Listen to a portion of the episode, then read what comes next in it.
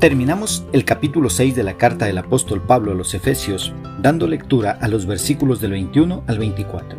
En la traducción Reina Valera de 1960, la palabra del Señor dice, Para que también vosotros sepáis mis asuntos y lo que hago, todo os lo hará saber Tíquico, hermano amado y fiel ministro en el Señor, el cual envié a vosotros para esto mismo, para que sepáis lo tocante a nosotros y que consuele vuestros corazones Paz sea a los hermanos y amor con fe de Dios Padre y del Señor Jesucristo. La gracia sea con todos los que aman a nuestro Señor Jesucristo con amor inalterable. Amén. ¿Qué es lo que expresa el escritor?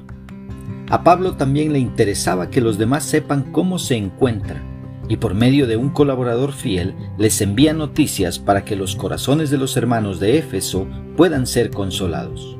Pablo quería que Tíquico consolara a los efesios y a todos los que leían la carta, y les informara sobre su condición durante el encarcelamiento en Roma.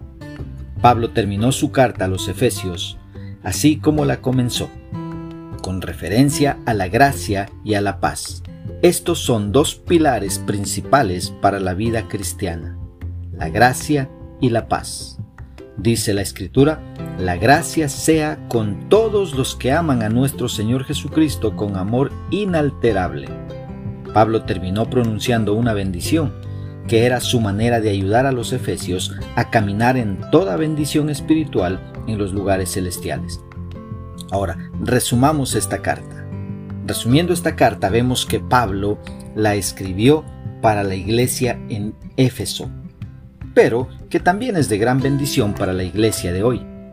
En esta carta, Pablo destaca la supremacía de Cristo, informa acerca de la naturaleza de la iglesia, enseña la manera en cómo debemos vivir los miembros de la iglesia y nos da pautas claras para conocer las responsabilidades como esposos, como padres, como hijos, como empleados, como jefes.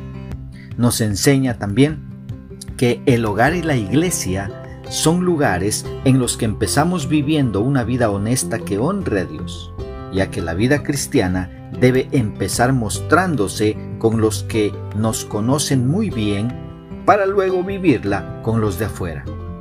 ¿Cómo podemos aplicar esta porción bíblica a nuestra vida? Primeramente, consolando a aquellos que están atravesando momentos difíciles en su vida y ayudándoles a entender que la vida con Cristo nos da paz aún en medio de la tormenta. Una segunda aplicación, teniendo como prioridad el dar a conocer la gracia de Dios a las personas. Aquella gracia que nos habla del sacrificio de Cristo en la cruz para salvarnos por pura gracia, ya que nosotros somos inmerecedores. Debido a nuestro pecado, lo que merecemos en realidad es la condenación, pero por gracia somos salvos por medio de la fe en Jesucristo y esto nos da vida eterna. Así que si no le has dado aún un lugar a Cristo en tu corazón, este es el momento para que te puedas reconciliar con Dios por medio de Jesucristo.